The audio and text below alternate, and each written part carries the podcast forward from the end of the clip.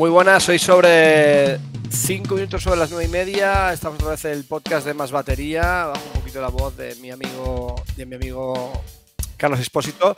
Vamos a hablar de, bueno, la semana pasada no pudimos hacer el directo, tuve un problema familiar y no pudo ser. Entonces hoy vamos a retomar el tema con, con Marc Borrego desde Barcelona y con Nacho Pascual desde Valencia. Y vamos a hablar de, bueno, del grunge, de Matt Cameron, de David Brucese, de Pearl Jam, de Soundgarden, de toda la, de Ticketmaster, de todo lo que pasó en aquella época y lo que significó el grunge para un montón de gente. Creo que la, cosa va a ir por ahí, por ahí empezaremos y veremos dónde, dónde acabamos. Y ya está ya bastante de... ¿Qué tal? ¿Cómo estáis? Hola, buenas noches. buenas noches. Buenas noches. ¿Cómo estamos? ¿Cómo estáis? Yo todavía con Ah, mira, Jordi. Buenas Jordi. Eh, mira, Mark, hablaba de él antes. Es Jordi, Jordi ah. de, del Kiss of Death, el guitarra. Es el Paul Staley del tributo a Kiss, Kiss of Death. El mejor tributo a Kiss en España, sin duda alguna. Pues un placer y un honor que nos acompañe. se llama Mark, también puede ser. Sí. Ah, pues sí, a Mark lo conozco y lo conozco bien. Hace años que no nos vemos, pero Sí, Mark es un. Ah, antes, antes de ser padre de familia, yo. Marcus. Más de noche. es, bastante. Mm. Pues muy guay, tío. Qué guay. recuerdo. Jordi, Jordi, además tiene un canal súper interesante. Ah. Eh, que habla bueno, de Kiss sobre todo y de, un montón más de cosas y es un canal muy, muy, muy interesante. Qué guay. A veces irreverente, pero de, de buen rollet. Bueno, eh, hoy vamos a hablar de, Grunge, de Grunge, de, Matt Cameron, de David Abruzese, que es un. Bueno, el tema lo propuso Matt, este, Mark y enseguida nos cogimos ahí como lapas, Nacho y yo, a, hablar de ello. Bueno, ¿quién empieza? Pues no sé, yo ah. a mí me gustaría hacer una introducción del grunge general muy, muy básica. Vale, ¿vale? va, profe, va. Eh, ya que vamos a hablar de, los bateristas. Bueno, eh, mm, digo, pues voy a investigar un poco. Me compré el cachivache este, esto es un libraco con toda la historia entera. Everybody Loves Our Town, A History of Grunge. Es una locura que escribió un periodista, Mark Yarm, y son confesiones de toda la gente que tuvo que ver en el grunge. Las discográficas, los amigos, los fans, un locurón, locurón con toda la, con toda la historia. ¿Lo has leído entero ya? Eh, pues sí, casi me explota la cabeza porque... Eh, no, es, una cosa una cosa divertida. Entonces, bueno, el, eh, el, grunge como tal empieza con una especie de punk de desarrapados, de gente muy loca que se aburre y por no romper cosas se pone a hacer ruido. Entonces hay unos protogrupos de protogrunge que se llaman los U-Men, luego se conoció a los Melvins, mm. y luego yo creo que el punto más importante de inflexión es eh, en una banda que se llamó Mother Love Bone, y el cantante de esta banda era muy amigo de, todos, de todos estos cantantes, de todos estos, del guitarrista de Quinta Gill, de era compañero de piso de Chris Cornell. Y bueno, a partir de, que se deshace la banda donde estaba uno de los guitarristas y el bajista de Pearl Jam, que se llaman Green River, que no tuvieron suerte, se van con este Andy Wood y hacen esto de Mother Love Bone. Y entonces este muchacho, Andy Wood, por culpa, como siempre, de las drogas, pues se muere bastante joven. Tenía como 24 años, que es una locura, es una locura. Mm. Y a partir de ahí, pues entre su familia y entre Chris Cornell, que se queda jodidísimo, y Stone Gossard, DJ Famen, todos estos, dicen, vamos a tributar a este chaval. Y yo creo que el, sonido del grunge, más que, que viniera de Nirvana, más que viniera de... Yo creo que se fundamenta en el álbum de Temple of the Dog, que este es el disco que hicieron eh, en homenaje los miembros de Pearl Jam junto con Chris Cornell y donde se dio a conocer eh, Eddie Vedder de Pearl Jam haciendo coros. Entonces, yo creo que este, este disco, voy a empezar con la controversia, En este disco eh, las baterías son de Matt Cameron. Entonces yo mm, afirmo. Enfócalo, enfócalo mejor. Ahí, ahí, millones, millones. Que esto es un lío la cámara. Bueno, se llama el, el Templo del Perro, Temple of the Dog. Las canciones son exquisitas, o sea, bonitas, no, lo siguiente dices, es grunge, es, son canciones increíbles. bueno, y, y, la primera afirmación para la controversia, la batería del grunge es Matt Cameron, a partir de aquí. Y luego, eh, la segunda controversia, para que vaya teniendo salsa Borja, que hace mucho tiempo que no tiene.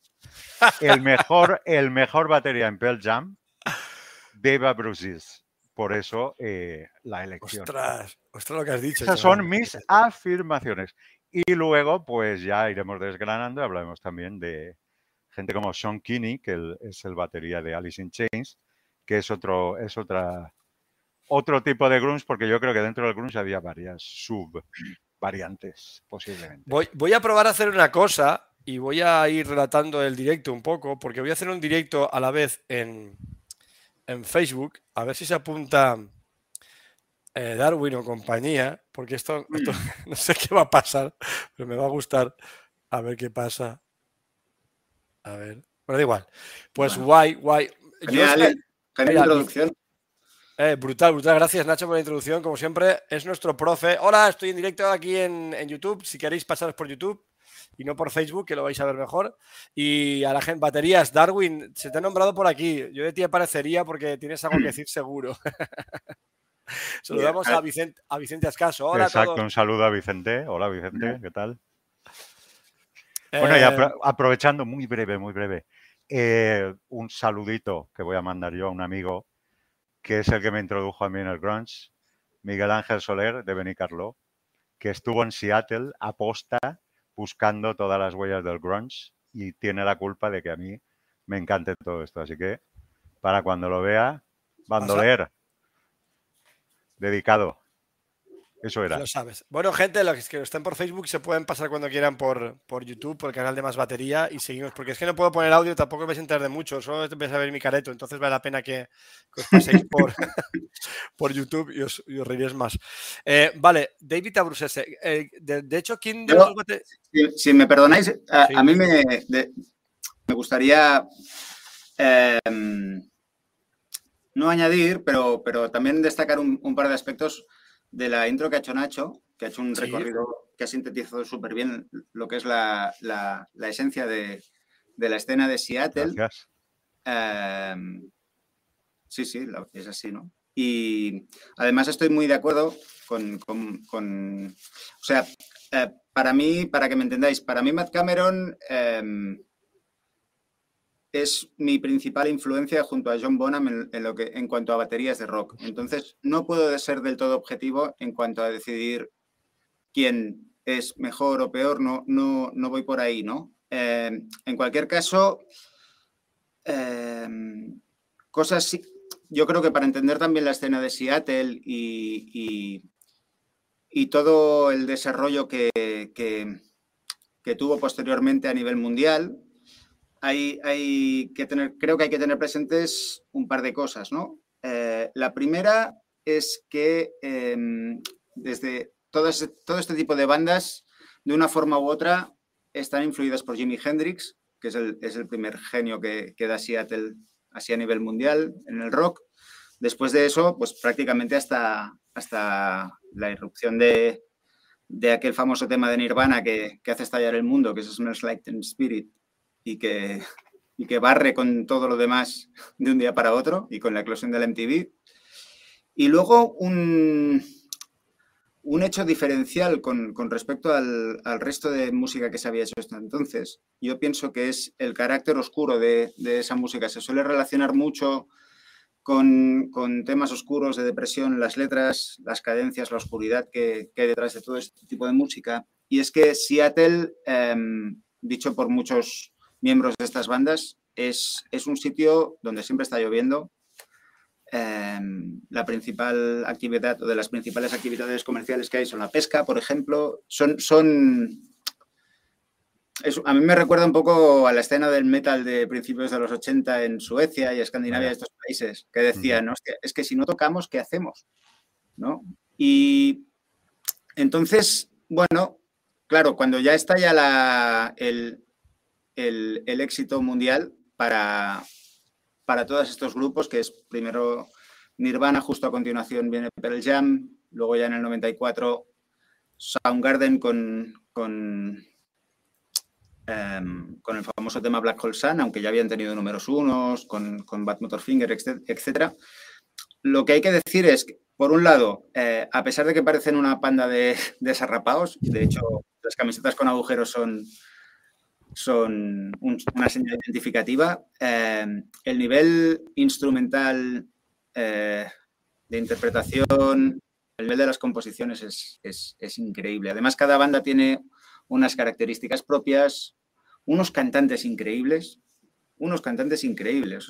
es, y claro, eh, de todas esas bandas hay que pensar que la única que sobrevive en la actualidad es Pearl Jam. Em, y, bueno, claro, llevan, llevan muchos años. Um, Dave Abrusis, otra cosa que no quiero que se me olvide. Una frase que me gustó mucho que leí en su momento cuando estalló el grunge y es de Ozzy Osbourne, del Príncipe de las Tinieblas. Que dijo, ¿grunge? ¿Qué coño es grunge? Eso es el ruido que digo yo cuando me como los cereales por la mañana. Esto es rock. Esto es rock. Es verdad, la, etiqueta de grunge vino de, la prensa y, aunque claro que sí, que, incluso ellos mismos se autodenominan grunge, yo no veo tanta diferencia muchas veces entre escuchar algo de, y no porque copien, sino porque vienen de ahí, temas de Pearl Jam y de Neil Young, o temas de Soundgarden y Black Sabbath o Led Zeppelin. Es decir, es, la continuación para mí de un linaje tamizado por, toda una serie de, factores que, hacen que, explote algo ahí que, es increíble. y ya me callo. no, no, sí vas muy bien, muy bien. ya me callo. Ya, ya ahora seguiría hablando del, tema de los dos baterías que, me comentáis, porque yo estoy muy de acuerdo con, con, lo que ha dicho Nacho en cuanto a. Claro, el disco de Temple of the Dog Además es casi semi improvisado em, y la química es bestial. O sea, para mí ese disco está a la altura de los mejores discos de Pearl Jam y de Soundgarden. Soundgarden es mi banda favorita del, grunge. Um, Alice in Chains también me encantan. Pearl Jam. Soy menos nirvanero hmm. por, en cuanto a que no me afectó tanto en su momento. Yo estaba en otras cosas más setenteras cuando, cuando hubo la eclosión del grunge pero hay que pensar, y, esto es interesante, porque esto en terapia se, hace mucho, en terapia relacionado con la música. Hay que tener en cuenta lo que, llamamos el, lazo emocional con la música que escuchamos. Yo creo que cuando mucha gente reivindica el papel de Dave Abrusis, está...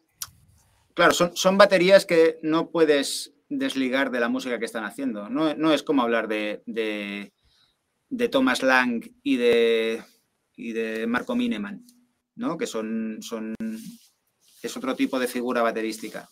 Eh, tanto Matt Cameron como Dave Brusis están relacionados, los, nos llegan a través de una música que presentan Correcto. en los discos y Correcto. no no no y, todo, un estilo no que es que es muy emocional digamos está todo ligado a la a la parte. De todas formas, perdona que te. Yo, como siempre, cortándote. No, no, eh, no, no. Es que si no me cortáis, no me, no me callo. que va, tío. Es que es muy interesante lo que. Que por cierto, ya, ya hablaremos de tu, de tu. Por cierto, por cierto. Ya que no hace Mark el spam, lo hago yo, ¿no? Su canal. Ah, tiene un, canal brutal. Hola, Ander. Ander, Ander. Guapo debate. Gracias, Ander. Tiene un canal súper interesante. Coméntanos tu canal, Mark, así rápido. Gracias. Gracias. Mira, ayer mismo tuve una se llama Conversaciones Baterapéuticas. Em, yo, además de batería, tengo formación en psicoterapia. O sea, que eres el psicólogo de los baterías. Cuidado con. no, soy, psicólogo clínico, eh, pero sí tengo formación en psicoterapia. Tengo, son, son en concreto de dos escuelas que, a nivel europeo están. Qué guay.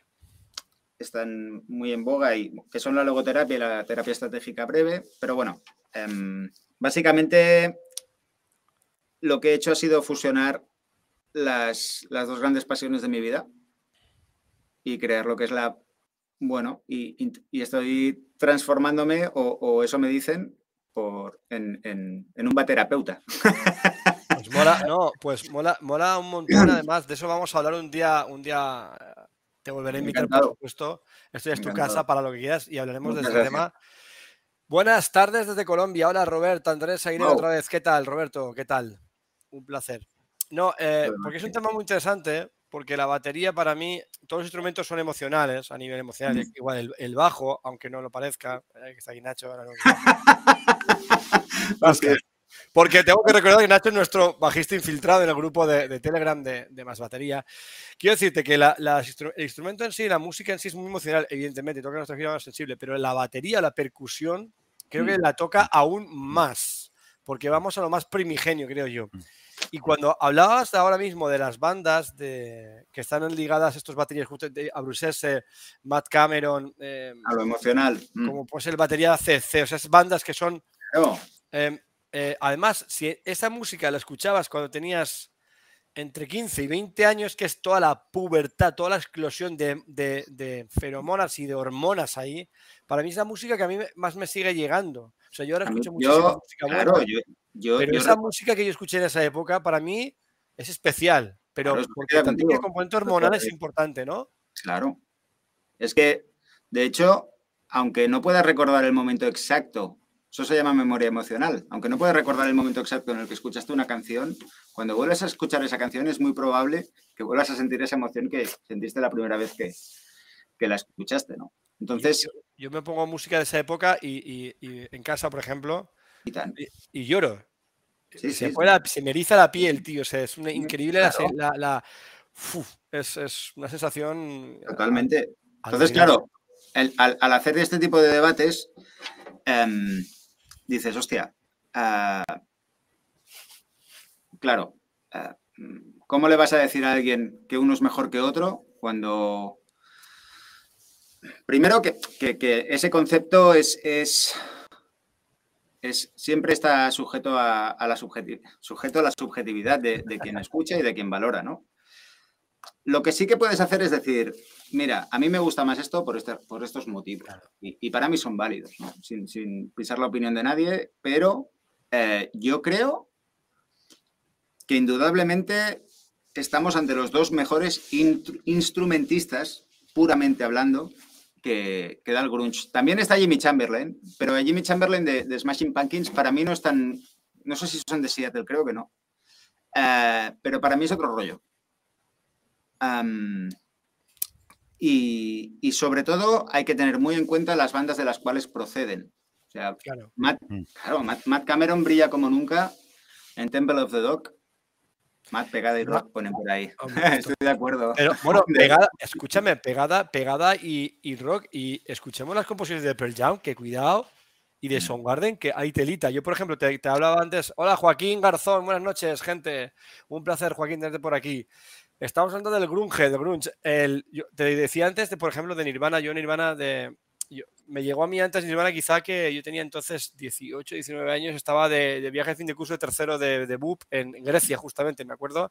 Y entré a una discoteca y pues ya empezaron a pinchar eh, el Snare Light, Zen Spirit y yo decía, hostia, ¿qué coño es esto, tío? Yo siempre he sido muy heavy, muy heavy.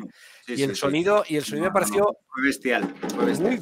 ¿Sabes qué? muy fresco, tío. El sonido de batería me parecía súper fresquito. Dije, porque yo venía de los 80, 90 baterías súper sobredimensionadas, eh, mucho heavy metal, mucho. Y, hoy sí dije, ostras, ¿qué pasa? Pero luego te digo, luego el, el, sonidaco de Pearl Jam o de Soundgarden, a mí me gusta más casi el de Pearl Jam, y las composiciones son acojonantes. Nirvana tiene temas buenos, pero a nivel compositivo creo que está. Hablo de. Que nadie se me enfade. Son más primarios, ¿no? Es, más. Sí, más primarios, más primarios. Pero ya lo dio mucho más, y son guarde mucho más, era muchísimo más elaborado, más trabajado que, que, yo, yo, he tocado en, en, bandas tributo a los dos. Y, y, una de las cosas que me di cuenta es que Matt Cameron, cuando escucha, son de sus baterías, en, en Garden hay muchas métricas irregulares. Muchas métricas irregulares. Y orquesta las baterías eh, de forma muy poco convencional utiliza mucho todo el set para construir ritmos y, tiene un sonido y una como decía Ander, una, una pegada y, una actitud tocando que, hostia, parece que no se puede, eso no se puede hacer de otra manera. ¿Sabes? ¿Sabes esa sensación que te dan algunos músicos de decir, hostia, aquí estoy yo y esto se hace así, tío? De, hecho, no sé si tú, Mark, me corroborarás, pero yo he leído que gracias a Matt Cameron, Quinta Gill pudo entender algunos ritmos de estos 7-4, 5-4, que Él, él lo veía en su cabeza, pero no lo podía pero no lo podía convertir en canción y, Matt eh, consiguió, digamos, traducirles a, música eh, todos esos ritmos. Es que de hecho es, muy fuerte. Hace, hace un par de días vi una entrevista. ¿Conocéis el canal de Rick Beato? Sí. El youtuber este también salvaje. Pues mira, hace, exacto, hace la semana pasada hizo una entrevista con Matt Cameron de una hora aproximadamente. Y luego tiene una. sí, la viste? sí. Pues y luego, hizo una con con el, bajista de Nirvana. Sí, sí, sí, buenísimo. Hostia, pues en Soundgarden no, no contaban. O sea, lo, bueno es que además es que componían los cuatro. Matt Cameron es guitarrista, de hecho tiene un disco en solitario cantando, donde el tío lo compone todo, lo canta, y en vez de tocar las baterías dice, no, tío, quiero otra visión. Y coge y ficha a Mark Juliana. ¡Hala! Ah, pues otra visión interesante. Otra cosita, una cosita, perdona. Es increíble. Que nombra a nuestro gran amigo Israel que está por aquí, que este, no se pierde un capítulo y dice, muy buena familia, no tengo ni idea de lo que habláis, pero disfruto mucho escuchando.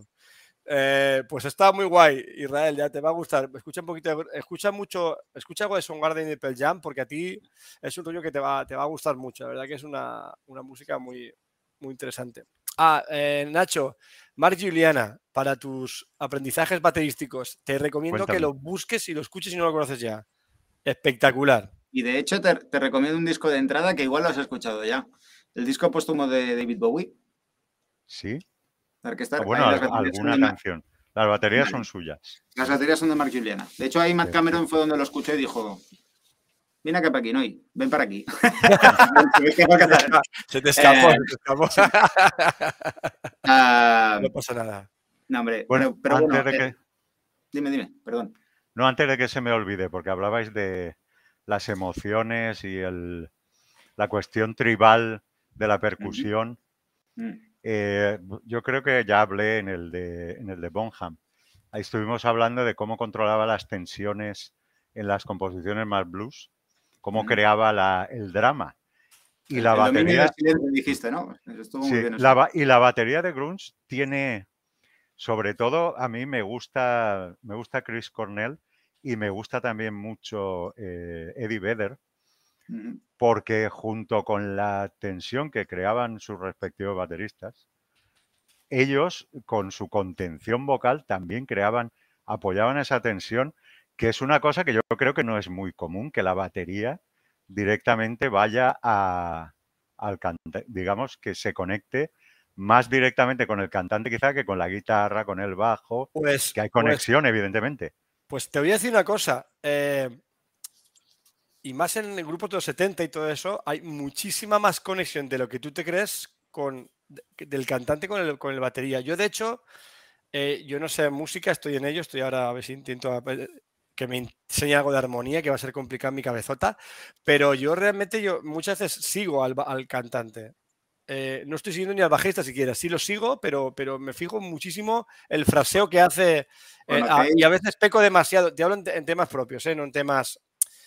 peco a veces mucho de seguir demasiado quizá al, al, cantante. Pero te refieres que se te, se te pega la intensidad o cómo?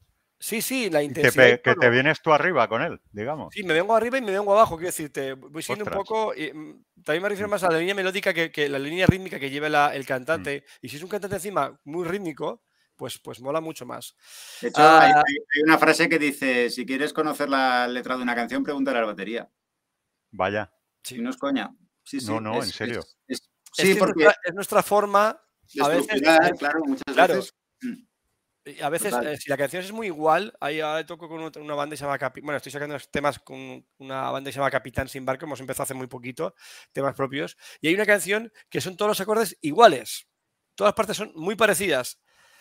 Y me tengo que fijar en todos los detalles y la letra es fundamental. Si no sigo la letra, me, ah, porque además es, son eh, acordes muy parecidos, riffs muy parecidos, que luego sí que ves la diferencia real entre estribillo y estrofa, pero a la hora de tocarte, y si no me, me pego a, la, a, lo que dice la letra, me voy, me, pierdo bastante. Y, y, que creo que para transmitir lo que dice la canción o lo que quiere transmitir a su vez la canción a través de la batería, tienes que saber de alguna manera lo que, lo que se está diciendo ahí. Yo pienso que eso es, es, importante. De todas maneras, em, volviendo al tema, para mí, Matt Cameron es más que sobresaliente con Soundgarden, o sea, para mí es, es bueno, está, está, en el altar de, los dioses. Ah, entra en el 98 es curioso porque Matt Cameron no sustituye a Dave Abruzzese, sustituye a Jack Irons, que fue el primer batería de los Peppers, que es un batería fantástico. Todos los baterías que han pasado por Bell Jam son fantásticos. Pero lo que es muy gracioso es que el primer batería de, de Pearl Jam no fue em, el señor que comentaba Darwin esta tarde, Dave Cruzen. El primer batería de Pearl Jam fue Matt Cameron. Ah, sí.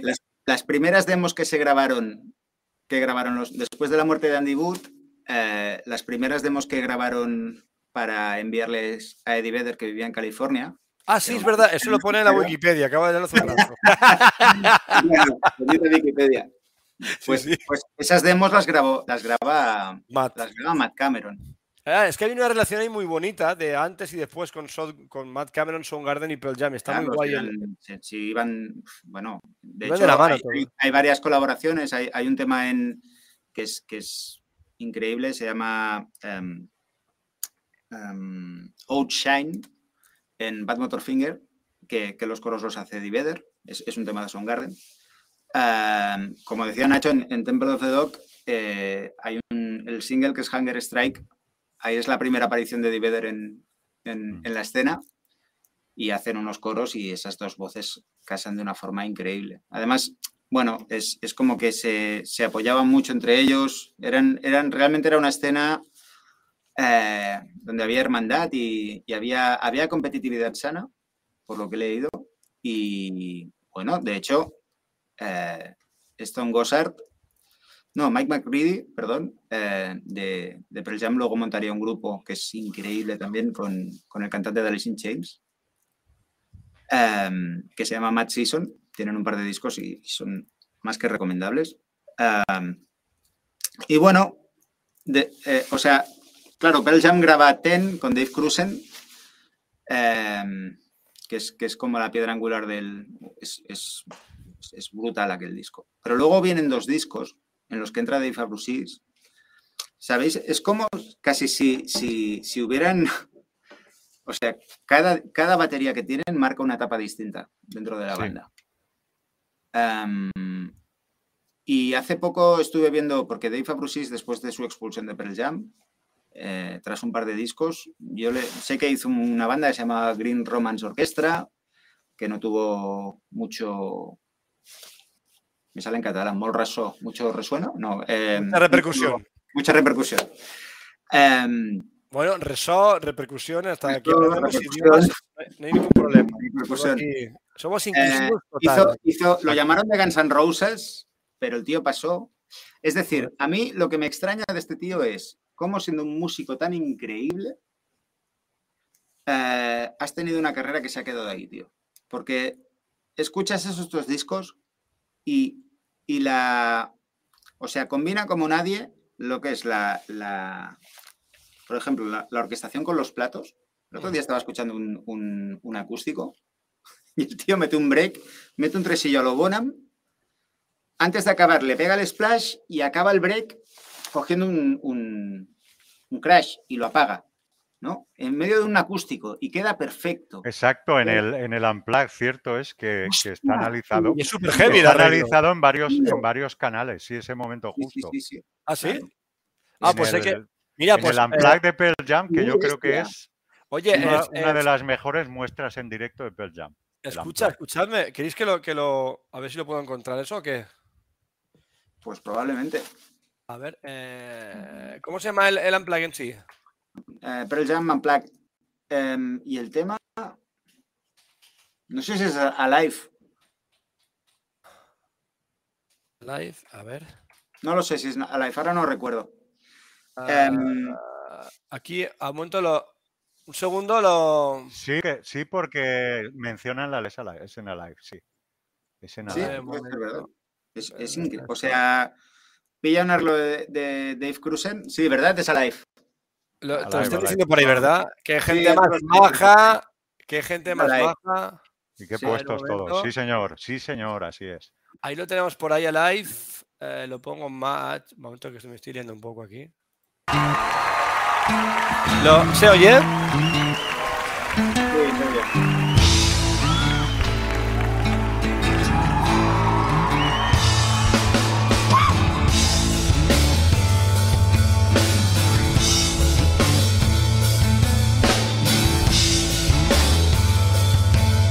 No nos escapa mucho el, el YouTube.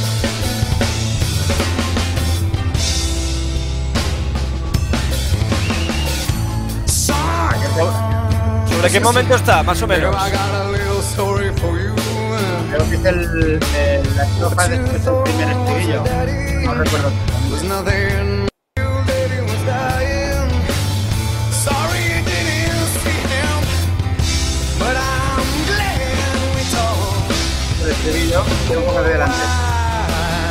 Ahora después, ¿no?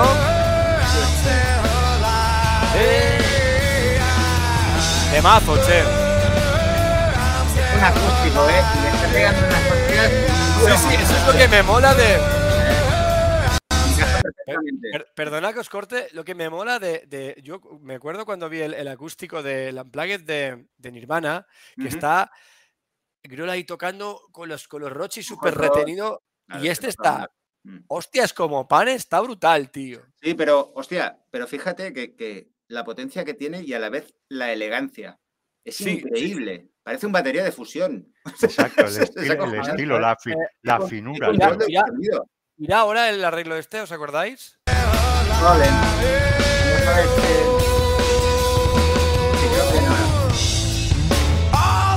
Dime, dime. Sí, sí, dale, dale. Dale, que, Está, que, Está, a caer. Perdona, perdona. across a young man's room. She said, hey, you. ¿Escuchas el, el bombo?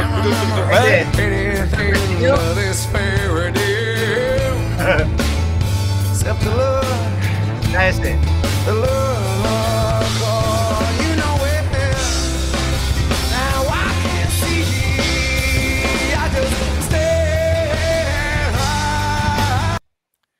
Era. Es una, una, una, una, maravilla. Una barbaridad, tío. Claro. ¿Qué pasa? Eh, Hola, Carlos. Perdona, Carlos. Zorros son brutales, brutales.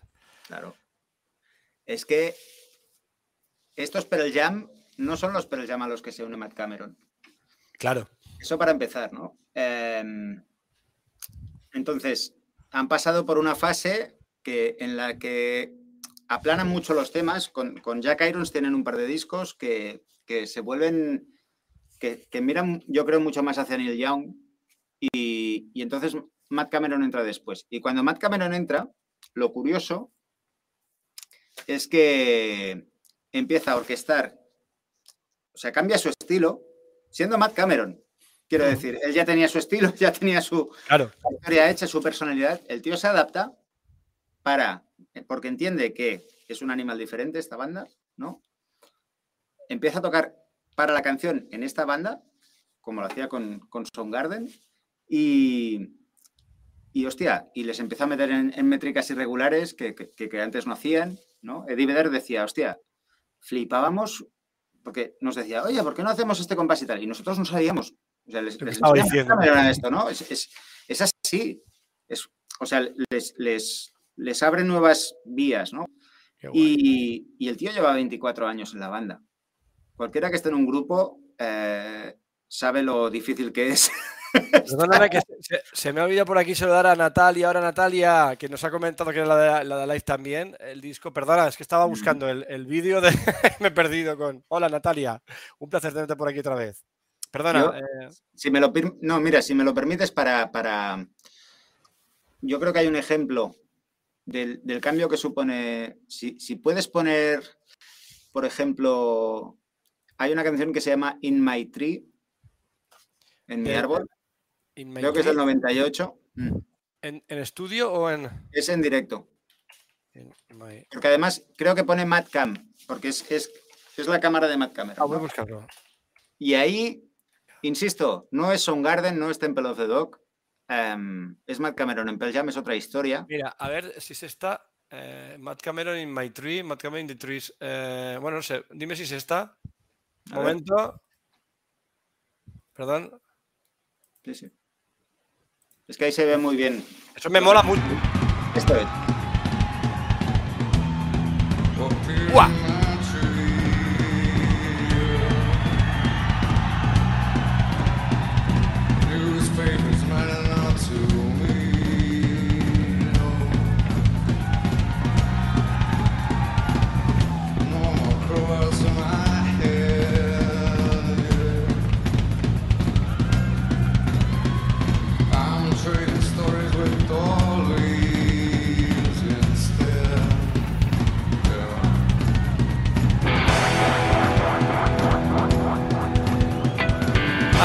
Rollo diferente, ¿eh?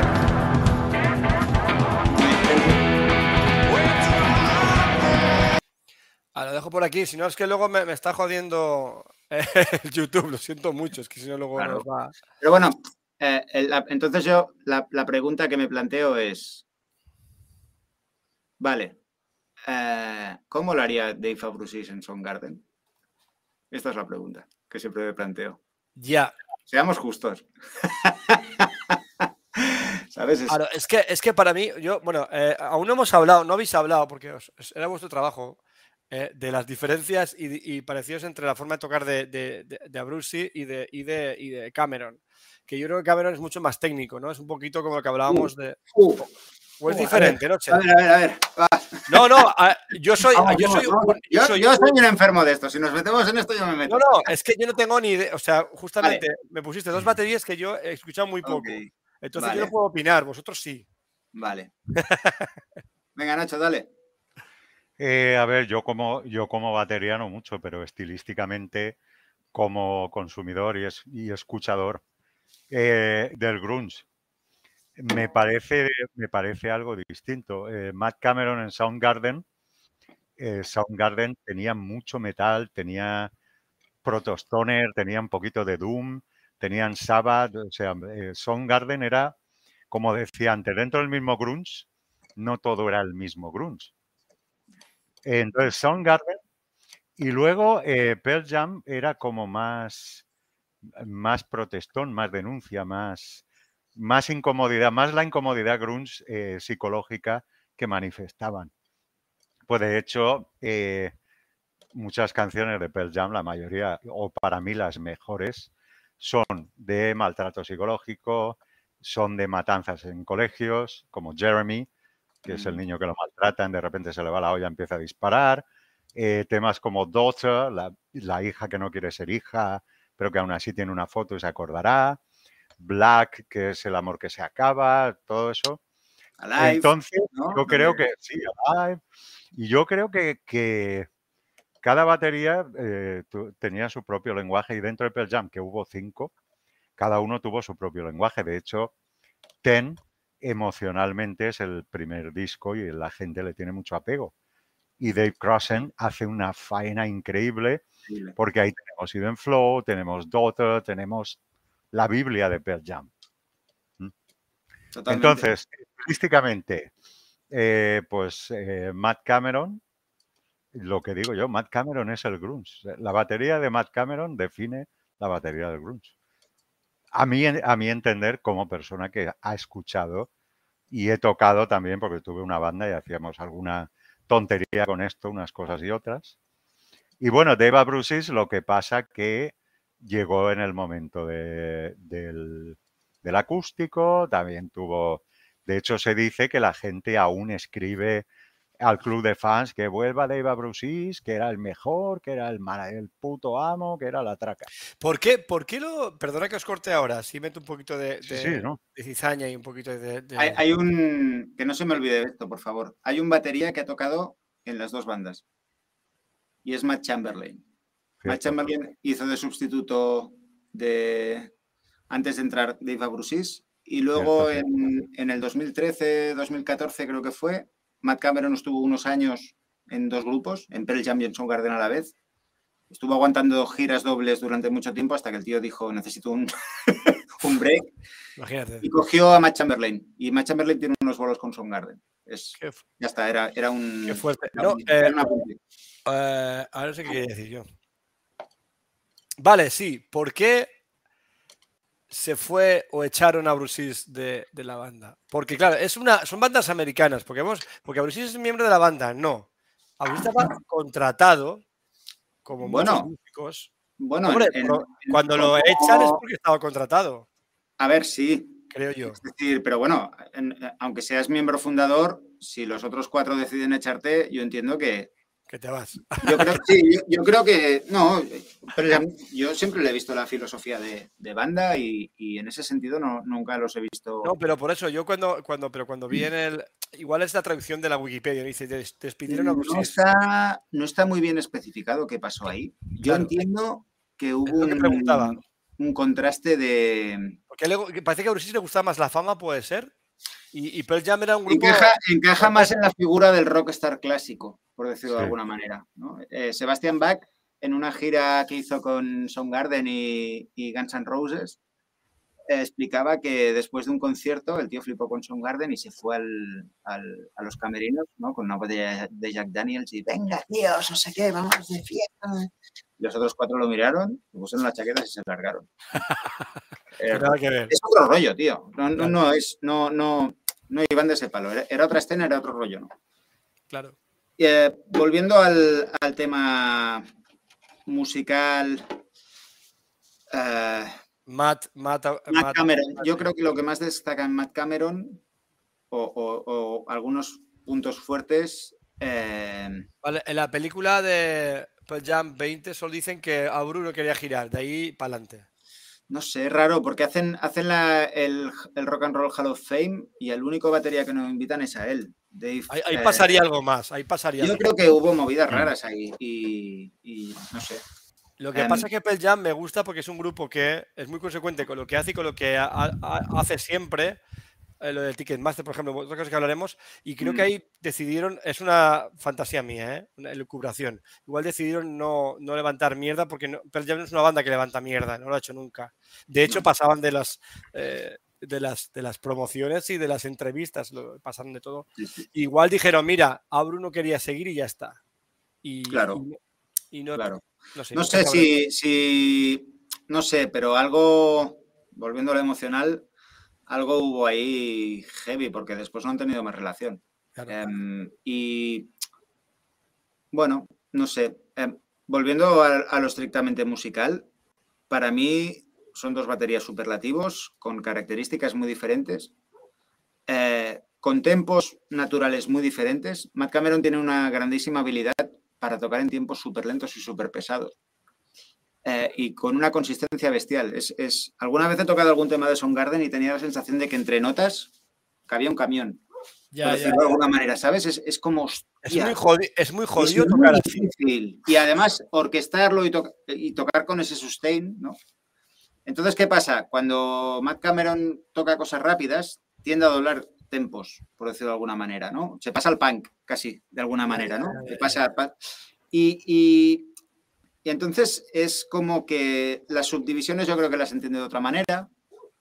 Ah, y Dave Abrusis en ese sentido es, es un tío mucho más preciosista, que embellece mucho más las orquestaciones, pero es que además le salen de una forma natural, ¿no?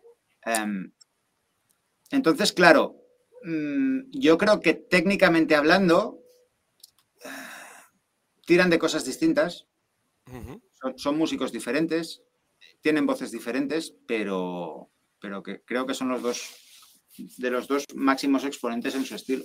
Oye, ¿quieres que hagamos? Perdón, ahora se me acaba de ocurrir una, una historia que estaría muy chula. Eh, ah, Sabéis que está el programa Moisés, que podemos quitar las baterías, podemos quitar bajos. Ah, Hay otro que sí. se llama splitter.gui, que ya os explicaré cómo funciona. Voy a hacer un, un vídeo específico de esto porque mola mucho. Con el splitter, que es totalmente gratuito, tú bajas la canción y lo puedes separar hasta en cinco pistas diferentes. Tenemos batería bajo y luego eso te lo montas tú para hacerte tus drumless o hacer tu loop de bajo, lo que sea. Ah, molaría, Mark, si te parece bien otro día, cuando tengamos un rato, hacer un especial y vamos a coger un tema de Pearl Jam tocado por Abru, por Abru y otro por Matt Cameron, solo y vamos a poner solamente baterías. Y vamos a analizar un poco las dos baterías, comparando un poco. Nacho, te has invitado también, pero vamos, es para ser algo bastante más denso. El, tema ahí es que. O podemos eh, ver bajo, bajo y bajo y bajo y, batería, que está muy interesante también. Yo creo, claro, los temas que grabó Dave Abrusis, los originales, eh, no hay nadie que los iguale, como los toca él. Igual que los temas que grabó Dave Cruzen en Ten. Eh, Abrusis, hostia, sí, puedes decir, coño, más técnico, le mete más historias y tal, pero tú cuando escuchas el disco Ten, dices, no te imaginas otra batería ahí. ¿no? Ah, es, muy orgánico. Claro, tú, no es lo mismo componer algo que tener que hacer la versión que ha tocado alguien previamente. eso es muy jodido. Claro, y Matt Cameron lo ha hecho con, con cuatro baterías antes que él. Ya ves. ¿no? Dentro de Pearl Jam. Eh, eso, eso ya, mucho de Matt Cameron. No, Matt es un camaleón, es un Matt camaleón. Camaleón. Está guay, está guay, ha sido mimetizarse con, lo, con, lo, que toca. Yo, eh, antes de que sea todo el tema Moisés, sí que hay, hay un canal que se llama, no me acuerdo cómo, en, YouTube, que solamente pone eh, Steam solamente con la batería, ¿no? Hmm. Y te fijabas en lo que hacía Matt Cameron, tío, no me acuerdo qué tema era, decías, por Dios, qué sonidito, qué, qué, qué. Mm, es increíble. ¿Cómo sonaba eso, tío? Yo no entiendo, a ver, sí que lo entiendo, eh, pero hay, baterías que están súper reivindicados en el rock, está Chad Smith y todos con muchísima razón. El, tristemente desaparecido hace poco de Taylor Hopkins, están, hay muchos, ¿no? Y, hostia, yo, yo siempre pienso, es, es Matt Cameron, tío. hay, muchos que se, quedan en la, recámara, la verdad, que bueno, son cosas yo entiendo que es un tío que es, es, es, otro tipo. De hecho, él no se considera. Él se considera un músico trabajador y, y un tío muy. Es un tío muy normal. Por las entrevistas y por el rollo que lleva, es, es otra cosa, ¿no? Sí, pero la gente del grunge, si te das cuenta, que ahora hablamos de eso, pero eh, el movimiento grunge, la gente no era, era, era el contrario de la rockstar de los 90 ¿no? y de los 80, era al revés. Eh, yo reivindico, pero déjame en paz, yo hago mi música porque me gusta tocar esto y si el estadio es demasiado grande ya me, no estoy cómodo. Que le pasó, por ejemplo, coño, a, a Nirvana, le, a cantante le pasó, o sea, se... se tú, imagínate... Tú imagínate, leía yo en Javier D'Angel una, una biografía de Kurt Cobain que es que no la volveré a leer en mi vida porque, porque era muy, deprimente, ¿no? Muy heavy, tío. era muy bestia aquello, ¿no? Claro, tú imagínate de estar viviendo en un cuarto con un colchón y bebiendo leche para cenar y cosas así, y al día siguiente que te llamen y, y que te vuelvas una de las personas más famosas del mundo. eso fue una brutalidad, eso fue una brutalidad. no, es, eh, gente con, hipersensibilidad, con, Hostia, desde, desde fuera puedes decir, coño, tío, tienes todo lo que has querido en tu vida y tal, pero... igual no quería, ¿eh? es que igual no quería eso él que yo creo que no, estaba preparado y, le, le, vino se, y se, le fue. Hablemos, hablamos de que Nirvana fue de la noche a la mañana uno de los grupos más influyentes del mundo y lo sigue siendo actualmente. Pues fue así, fue tal la, el tema mediático. Es como, por ejemplo, bueno, nada que ver, pero bueno, Izzy Stradlin cuando se fue de Guns N' Roses se fue porque le jodía todo aquello. Él no quería eso. Él quería tocar con sus colegas, tenía su banda de rock, pero luego mm, mm, mm, le superió totalmente aquello. Totalmente. Y, yo creo que habría que verse en su piel, ¿no? El, vivir eso, el día, es la bestiada, no es lo que pasa ahora, sino brutalidades. Es como, por ejemplo, los, los Beatles también lo sufrieron mucho. De hecho, fue uno de los motivos de que se acababan los Beatles, que, que aquello les, también les desbordó también. Aparte que musicalmente ya iban y se metían, pero bueno, y eso es una cosa jodida. Otra cosa que os iba a comentar, el movimientos como el grunge, también he comentado movimiento indie. Yo creo que son mm. movimientos que que englobaron a un montón de grupos solo por la época en la que estaban, ¿no?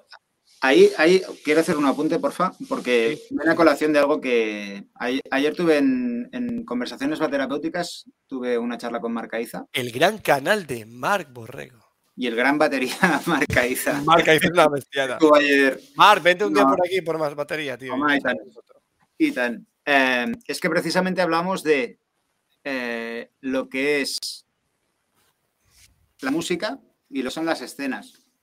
Y las escenas son construcciones que, vienen por parte de la prensa, de los medios, por las etiquetas de la música, ¿no? Por decirlo de alguna manera. La mayoría de.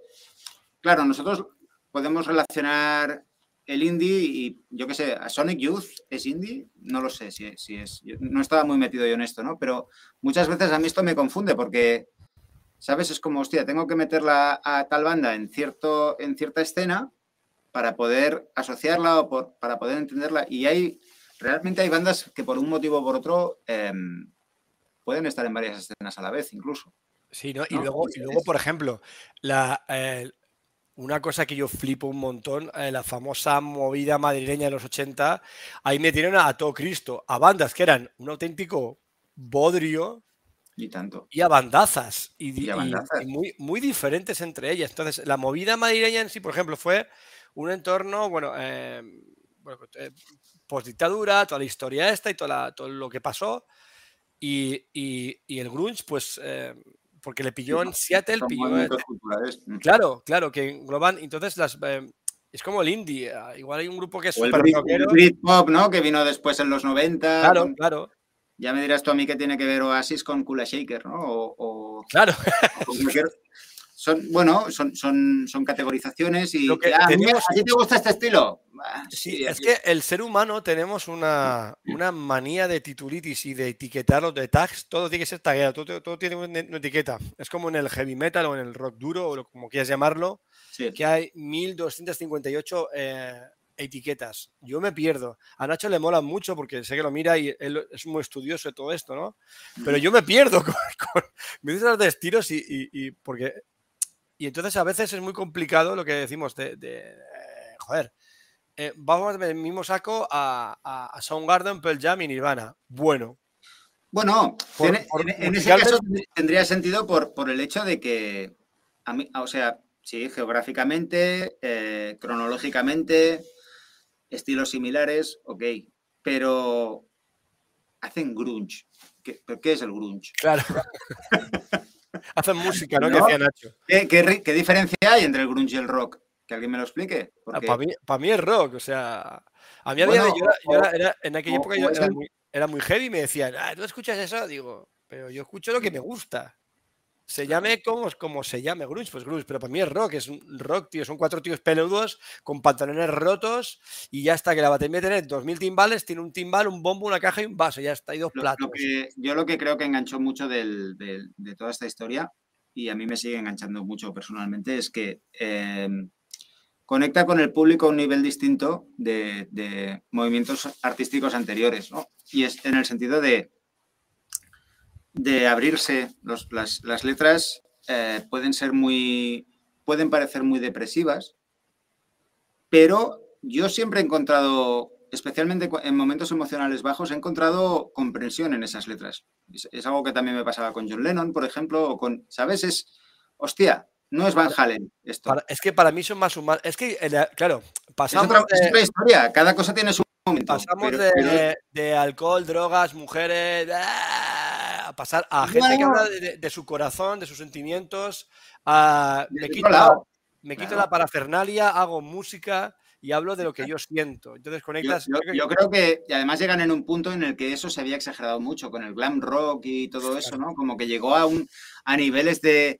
¿No? Y entonces, hostia, fue como la tormenta perfecta. Yo recuerdo, no, sé si lo hablaba con, mi amigo Jofra Bardagí, gran músico y cantante, que él, recordaba estar escuchando Extreme un día, ¿no? Los, Extreme.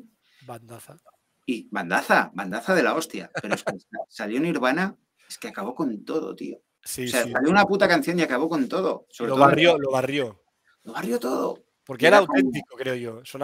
y, yo recuerdo en la época, incluso a Bruce Dickinson saliendo de Iron Maiden, y, monta y, sacó un par de discos intentando hacer algo parecido sí, sí, sí, ¿no? a, a Soundgarden y a Alice in Chains y, es muy loable, ¿no? Pero ya veías que no. Que, es lo tuyo. Es... No, yo qué sé. Pero mira, eso, eso pasa muy. Bueno, eso pasó. Claro. Sí, es como cuando el cantante de Moldy Crew se fue, eh, se fue y sacó dos discos que era Moldy Crew. Pero con, otros músicos. El, disco que sacaron con John Corabi, por cierto, John Corabi es un pedazo de cantante, tío. Es un pedazo de cantante para mí. Lo que pasa es que Moldy Crew es un grupo muy icónico. Entonces, que no puedes quitar a Vince Neil. No, la gente no, no. Pero es que mira, es que eh, también, coño, la banda unos hijos de puta, porque ellos no, no, apoyaron ellos a Corabi tampoco en ningún momento. que los Motley Crue tienen mucha tela, tío. Claro, tío. Está, la biografía en Netflix, creo. Esa, biografía está guay. Mira, eh, la, eh, peli. la, peli. Y, el libro también de Dirt. Yo tengo, yo tengo el tributo a los Motley Crue de, Dirt, de Dirties porque yo vi la peli y a mí siempre mm. me han, flipado. Yo escuché Molly Crew por mi hermano mayor, que es el que me, hizo escuchar todo el glam y es de del estilo que más me ha influenciado a mí siempre. Y mm. entonces vi la serie, la peli, y le dije a mi mujer, voy a montar una banda al tributo a Crew. ¿No te atreverás? Digo, no, poco. Pongo en Facebook, ¿eh? ¿Quién se monta un tributo a Molly Porque vi la peli y dije, sí. Y la banda salió en, en una semana, teníamos la banda montada. Imagínate. Sí, muy guay, tío. pero lo pensé por eso, porque nunca pensé que podía llegar yo a montar un, tributo a los Moldy Crew, tío. A mí serán musicalmente lo que tú quieras, pero a mí un respeto. Son unos flipados, de mucho cuidado, porque, pero bueno, musicalmente a mí me mola un montón, ¿sabes? De, eh, claro, claro, claro, claro, Bueno, hablando, de, hablando del contexto, como estabais, de, de la influencia del grunge en la sociedad. Una recomendación en forma de película bueno, lo tengo aquí, voy a intentar compartir la pantalla. Singles, se llama Solteros. peliculón. Eh, tremendo peliculón de Cameron Crowe, tremendo, tremendo peliculón. Espera que me la, que me la apunte, Solteros. Matt Dillon es el mejor cantante no cantante de la historia del grunge. Exacto. Eh, eh, touch, me, I'm sick. Bueno, qué maravilloso. Dick, ¿no? Se llama la banda. Sí. A ver Soy si. testigo de tus redes, Borja. Ander. Ah, Ander, es que siempre estás por ahí, tío. Es que eres. Ya lo sé, ya sé que eres testigo, lo sé, lo sé. bueno, una cosita. Eh, ¿Solteros de quién es la peli? El director Cameron Crowe. Cameron Crowe. Director sale, de Casi aquí, sale aquí la. Crowe es Crowe. Crowe. Crowe. C-R-O-W. Ah, Crowe. Vale, vale. Tengo aquí la, la portada. La... Ahí la compartimos. Ahí no se ve bien. Espera un momento si puedo. Ahí se ve mejor, ¿no? este tío tiene una peli que se llama Casi Famosos. No sé si sí, la has visto. Almost Famous. Es brutal. Mm, Steve Waterman, tremenda película. También. Es, es eh, de muy jovencito eh, estuvo estuvo bueno estuvo de periodista para la Rolling Stone en cierta manera es autobiográfico y conoció a todas las grandes bandas siendo un chaval se iba se iba de jorra con ellos sí sí con, Zeppelin, con Sabbath y con toda esta gente. Qué guapo. Cameron Crowe es... Mola mucho. Bueno, escuchadme, ¿qué pasó, ¿qué pasó con el asunto, la prensa con Pearl Jam? ¿Qué pasó con Ticketmaster? ¿Por qué a Vedder le jodió tanto el tema Ticketmaster? Mm. Que dijeron que la Bruce estaba Bruce entonces ahí también, ¿verdad? Y creo que fue uno de los motivos. No sé si fue la época de Jack Irons ya, pero por ahí andaba. creo ¿eh? que fue Jack Irons, entró después cuando. Creo, creo, no. no... Bueno, de hecho, en el disco Vitalogy, la última canción ya la graba Jack Irons. O sea que aún no estaban de gira.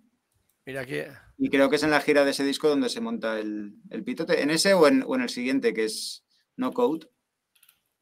Em, vale, aquí no sé si, pone. No, eh, habla de Vedder. Es que tengo un artículo aquí pero no habla de la banda en sí, habla de solamente de ver y el conflicto con. De todas maneras, eh, em, creo que son una banda que en la cual Eddie Vedder es la cara, pero este tipo de decisiones las toman entre todos. sí, la toma toda la banda, sí. Son muy democráticos, o sea, todo el mundo tiene su peso y, todos. Es que yo creo que leí en la, Wikipedia que, a, raíz de los del, del tema Ticketmaster, a Brusisi no estaba nada de acuerdo con Vedder, no estuvo nada de acuerdo con él. Pues mira, igual fue la Creo, creo que lo ponía. A ver. Tenía que repasarlo, pero me parece que. Entonces, también podría ser que fuera el tema. ¿Hay qué pasó? Que Ticketmaster era como el monopolio, ¿no? De las entradas. ¿Y qué pasó con mm. ¿Qué les pasó? bueno, pues que, se negaban a cobrar precios exorbitantes porque Eddie decía que él era hijo de un tío que había trabajado en una gasolinera y quería que el hijo de un tío que trabajaba en una gasolinera como él pudiera ir a verle tocar a sus conciertos. Esto es lo que recuerdo yo en su momento. ¿eh? Exactamente, que los precios de Ticketmaster fue abusivo, incluso, incluso lo tiró. Mola mucho Fin hombre. Claro. Hombre, Fin madre mía. Madre mía, Mike Bordin. Eso es para otro capítulo. El virus de los Flams. Por cierto, hermanos mayores em, ayudaron muchísimo a Soundgarden. Em, ¿Ah, sí? Sí, sí, sí, sí. Hicieron giras conjuntas. De hecho, Matt Cameron hubo una. Mike Bordin toca en abierto. Sí, sí, sí. Y como Bill Cobham. Y Matt Cameron incluso una época estuvo tocando en abierto por... y, con los timbales por aquí, más o menos, timbales inmensos. Y a mí que me perdonen, pero la formación que tiene Ozzy Osbourne, Mike Bordin, Zach Wild y Robert Trujillo al bajo, eso es... Muy, muy heavy, ¿eh? Muy heavy. Pero, pero... cuando cogía Mike Bordin... Para volando. Volando. Perdón, ¿en qué estábamos? Eh, estábamos en... Qué verborrea. Sí, se nos ha ido la pinza, pues he visto aquí fin de humor y ya se me ha ido la pinza. ¿De qué habla estamos hablando? Estábamos hablando de Ticketmaster. Ticketmaster, vale, exactamente. Mm. Que eso, que incluso lo de Eddie Vedder lo denunció al, comité antimonopolio, creo, y, perdió, de hecho. Sí. Perdieron, de hecho. Y luego a partir de ahí fue el tema con nada de prensa, nada de. Porque fue nada de promoción. Y no sé quién dijo que era el, grupo que mejor se estaba autodestruyendo, ¿no? Eh, su fama, y aún así no lo consiguieron, porque. Tenían una base de fans muy fuerte y. Yo creo que hay, bandas que trascienden un punto ya que, que, bueno, tienen una base de fans tan, tan fuerte que, aunque no sean tan mainstream como antes, pues bueno, yo no sé, yo dos veces que he visto a Pearl Jam, siempre ha sido en estadios, igual no de 50.000 personas, pero igual eran de 12.000. Los estadios estaban llenos. Igual el disco último que, pues igual no, no han vendido mucho de ese disco, pero, pero claro. pero es increíble lo, que tú estás diciendo, que también lo comentan, que, con, promoción cero, cómo se llenaba la gente, corre la voz y llegaban y llenaban los. O sea, y es que la no, promoción es una gran promoción también. También. ¿No? Que a veces el no ser cansino también tiene su. Claro, es decir, hostia, pues estos tíos le han echado huevos, pues voy a ir a verlos, tío. Estoy de acuerdo con ellos, pues. No sé, eso también es. Eso también es. ¿Qué diferencia del tema de Napster del Lars Ulrich? Eh? Eso también da para otro capítulo. Aquí podríamos hablar de casos, ¿no? Napster con Lars Ulrich, toda la parafernalia y el, merchandising que envuelve a Jim Simons y compañía. Hay, hay, hay, hay, hay, temitas para. Hay temas, sí, sí, para. hay melones para abrir, sí, sí. De todas formas, te digo una cosa, como le dice nuestro amigo José Rosendo, que lo tendrás ah. pronto en tu programa. Sí, señor. Eh, eh, yo me entero de todo. Estamos ahí. En, mi siguiente número de conversaciones terapéuticas de aquí unos 15 días. Es lo que dice, que eh, eh, esto es un negocio. No olvidemos que la música está guay, pero si el rockero, el músico no gana dinero, no hay música. Y, es un show business y tiene sus, sus luces y sus sombras y sus cosas ocultas y sus cosas no tan ocultas. Y, la gente a veces es como ahora con el tema, que le podemos hablar un día, el tema Pantera. ¡Ah! Es que ahora con Pantera. Ah, ya estamos al tema orgánico, decías tú antes, el tema emocional, ya está. Se quita Mar Borrego la chaqueta, ya. No, ¿sabes qué pasa? Es que aquí llueve. En un momento, sujétame el cubata ahí a tope. Exacto. Ha quedado así. Hostia, no, no. Sí, no, no. Ha quedado, amenazante a tope. Pero, pero, pero, guay. El dios Winnie Paul y Dimebag Barrel. Hay, hay un. Para que veáis lo que es Matt Cameron, ¿no? Eh, en, el, en el funeral de, de Winnie Paul, el tío envió un vídeo. y, y explicó cómo, conoció a los Pantera en una gira y él estaba con Son Garden y el tío decía, yo en aquella época estaba muy confiado. Matt Cameron es un tío que transmite mucha autoconfianza, no ego, autoconfianza, al menos a mí. y decía, hostia, yo estaba muy seguro de mi banda. Nos tocó salir después de Pantera. Y yo creo que es el bolo que peor lo he pasado, porque eh, aquello era increíble. Aquello era increíble. Y, claro, eh, lo que pasa es que a Pantera le sigue la historia, yo creo, eh, de toda la movida inconclusa y no resuelta que hubo entre, claro, con, el asesinato de Dimebag Barrel, em, y luego que Vinnie Paul nos hablaba con, con Phil Anselmo. Toda esta historia, ¿no? Es como igual es lo que trunca un poco el sentido de esta reunión. Pero bueno, yo, entiendo que, hostia, estos músicos para hacer eso. Pero hostia, pero mira, tienes una, tienes una. A ver, pero hay que verlo. Eh, la gente hay que dejarse de esos tipos de fanatismo porque lo que pueden los fans de, Pantera es ver una, banda que encima, hoy acabo de leer que el, técnico de guitarra eh, de, del que murió, eh, de del guitarra primigenio de Pantera, va a estar haciéndole los sonidos a, a Zach Wild. Incluso le va, le va la familia, le va a dar equipo que tocaba el, el guitarrista. O sea, no sé si es todo marketing o es realmente las ganas de emular realmente el sonido de, Pantera, ¿no? Que está bien. Pero yo creo, yo creo que volvemos a lo, a lo, emocional. Cuando la gente le tocan algo que es muy suyo y yo recuerdo incluso una vez tuve una discusión, una de las pocas veces que comentó cosas en YouTube, ¿no? Eh, que Matt Cameron no tocaba con Soundgarden y fue Matt Chamberlain. A mí Matt Chamberlain me encanta, ¿no? Y puse, le puse un comentario a alguien rollo, hostia, me encanta que esté Matt Chamberlain, pero para mí no son Soundgarden si no está Matt Cameron. y me, cayó una, pero, vamos.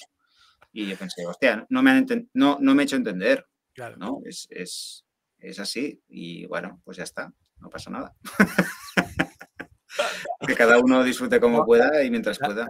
Las redes sociales son muy duras. Mm. Bueno, gente, eh, creo que hemos dado un buen repasito. Se han quedado cositas por ahí, que es lo que mola para, para más. más yo, no, sé si, si, con el tema de, Yo pienso que cada, cada batería de Pearl Jam ha sido el indicado para su momento. Y que. Y que y que están ahí por algo. Y luego te digo, para mí es una banda, han demostrado una madurez brutal de, siempre porque han tenido momentos que parecía que Pearl Jam no iba y siguen ahí. Y, y, muy y con una banda muy sana, quiero decirte, con no es siguen sacando discos, siguen componiendo, siguen tocando, siguen y eso es algo, algo no, creo, no, creo, que lo hagan por dinero, eso está claro. No, ni mucho menos, ni mucho menos. Esa honestidad está ahí. Eh, a mí me algo que ha dicho Nacho antes de, la rabia y, el, y, la crítica social de Pearl Jam y con esto yo creo que, que tanto en, todos los grupos del grunge está presente la crítica social, una parte de oscuridad y una parte de rabia, ¿no? A, la hora de transmitir. Yo creo que Son Garden son más oscuros que Pearl Jam y, y Pearl Jam son más contestatarios, por, mm. compararlos de alguna manera. Y, esa es la diferencia y, lo que los hace únicos a cada, a cada uno de ellos. Pero bueno, em, tu, tu, conclusión. Increíbles. Bueno, mi conclusión es que no hemos hablado de, Dave Grohl, que igual alguien luego nos pega una paliza. Hablaremos, hablaremos. ¿Cómo habéis hablado de Es que Dave Grohl, Dave Grohl se merece un capítulo aparte, tío. Sí, Dave Grohl y Nirvana Dave Grohl es un Dave Grohl es el Leonardo da Vinci del, rock, tío. Del mundo, o sea. Eh, eh, Dave Grohl en Nirvana era un batería punk. Sí, sí. Pero con dos pares de narices. Hostia, como, hostia, como panes. Y ahí lo tienes. Y luego Nirvana sonaba, tenía unos momentos Beatles que, eran, que eran es increíbles. Que para mí Nirvana es pop. Claro, por eso. lo que decíamos antes, dentro del grunge, un grunge más pop sería Nirvana, que lo petó del todo, porque a lo mejor era más más digerible al oído medio. Más inmediato, ¿no? Era, era más, entrando más rápido. Claro, eh, Pearl Jam o Soundgarden como más hard rock, digamos. Claro. está más elaborado todo. Entonces, para, para interiorizarlo necesitas... Eh, el, oído necesita más capacidad o, no más capacidad. Em, igual entra en otro... O más tiempo de otro proceso para asimilarlo. Claro. Eh, pero Nirvana, por ejemplo, para mí... Eh, yo escucho el disco en solitario de John Lennon de Plástico No Van y ahí, ahí, hostia, hay momentos que me recuerdan muchísimo a Nirvana. Em, perdón, estaba hablando Nacho.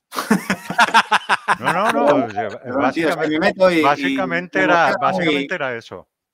Y bueno, que no hemos dicho. Ah, lo de Dave Grohl. Ah, mm. perdón. Para entender lo grandísimo batería que es Dave Grohl, solo hay que escuchar el disco de Queens of the Stone Age, eh, Songs for the Deaf.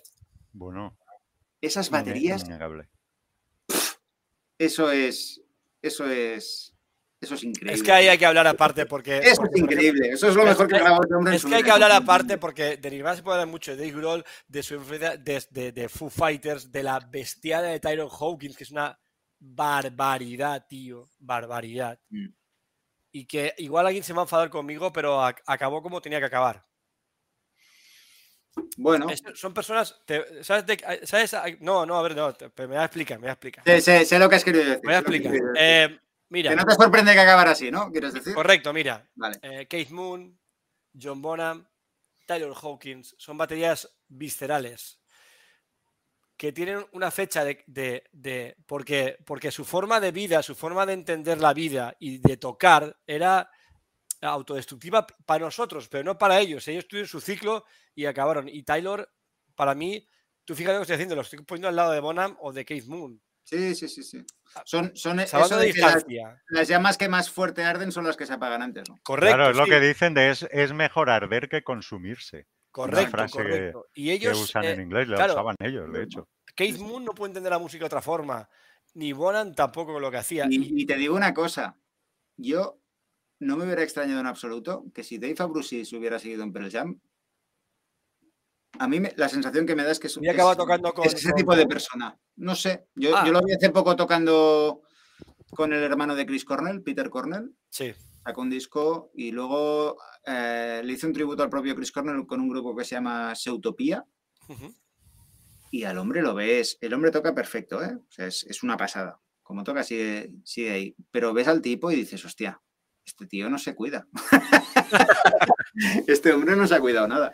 Bueno, eso es un poco como Steven Adler, que por suerte está vivo, pero el pobre hombre está hecho un Cristo, tío. Mira, otro... otro... Sigue, tocando y es feliz. Y cuando toca sonríe, tío, y te alegra la vida. Es que siempre... Steve Adler siempre tuvo la sonrisa en la que siempre. Increíble, tío. Mira, otro, otro, buen podcast sería Matt Sorum versus Steven Adler. Lo tenemos planeado, lo tenemos. Está en la ah, lista. Es una lista, Nacho, ahí. Y otro, y otro, en el cual eh, ya de antemano os digo que no tengo ningún tipo de capacidad ni de criterio para, para participar en él. Sería eh, Mike Mangini y Mike Pornoy. Hostia, ahí, tenía, ahí teníamos que buscar a gente Entendido. a, ver los, a, ver los, hilos, ¿eh? un montón, un montón. Pepo, Pepo, Busquets. Pepo, José Rosendo también. Domina el tema. A Pepo, Lo que pasa es que, contar con Pepo me cuesta un montón. Es un hombre ocupado en un siguiente, tío. Y siempre está ahí liado. Gente, muchas gracias a la gente de, de Anatolian Cymbals que nos apoyan ahí al canal como siempre. Steven el de siempre. Mira, Abel, eh, Abel llegaste, me cago en nada, llegaste, joder. Ahora llegas. Pues creo que tocaba con Paiste, Abel. no, tocaba con Paister. le vamos a dar un set de platos Paiste a, Abel. Y una, y una tama. O, o una DV. DV, DV le gustará a Abel, seguro. Bueno, gracias Anatolian, gracias Marc Borrego por, por hacer esto posible, Nacho, por supuesto, por, por nuestro bajista infiltrado, por, por sugerirme ideas. Y nada, deciros una cosa que igual a vosotros nos importa, a mí me, importa bastante. El, día 2 de septiembre me vuelvo a casar, bueno, me, me casé el día 15 de julio y lo celebramos el día 2 y va a ser un fiestón ahí, vamos a tocar, vamos a montar ahí la batería, los amplis y todo el rollo y nada. Y, pero me hacía ilusión hacer este podcast y, aquí estamos. y nada, dime. Felicidades. Sí, gracias, gracias, Marc. Nacho, Nacho no va a venir, no se lo perdono, pero no puede, no puede, no puede. No, porque yo no puedo ver cómo, cómo la jefa arruina su vida casándose contigo, tío. O sea, yo no puedo. ya la arruinado, ya Luego necesitaría un terapeuta, tío, para seguir la vida. Eh, un, terapeuta. Un terapeuta. Aquí unimos todo. Pues nada, gente. Ya, hablaremos de eso en otro momento. Sí, sí. La... En próximos eh, programas, no sé cuándo puedo, porque hablé con ella, eh, se, hizo una propuesta y quiero traerme a Patti Balinas, que es una baterista increíble mexicana, fincada en Mallorca, oh. en endorser de Yamaha, y es una barbaridad lo que toca esta mujer y creo que tiene un montón de, cosas interesantes. Bonanit, Zorenak, Ander, Ander siempre ahí, Ander es un... ¿Habéis visto el vídeo de, de Patty tocando con Marcus Miller? Sí. ¿O es Nathanist? No sé ah, quién es, pero, es bestial. Mm. No me acuerdo con. No me acuerdo.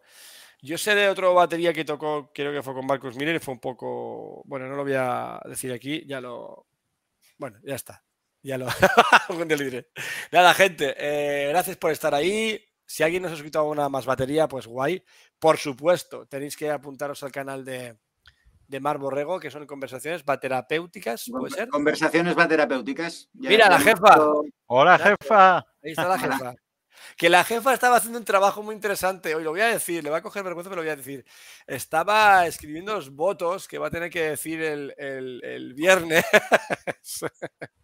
Bueno, ya ha recibido un premio, ¿eh? eso no se te olvide, tío. Sí, sí, es, es que es brutal lo que dibuja Fer. Ha recibido un premio. Marc, no sé si lo has visto en un dibujo, te pasé un dibujo de ella en realismo.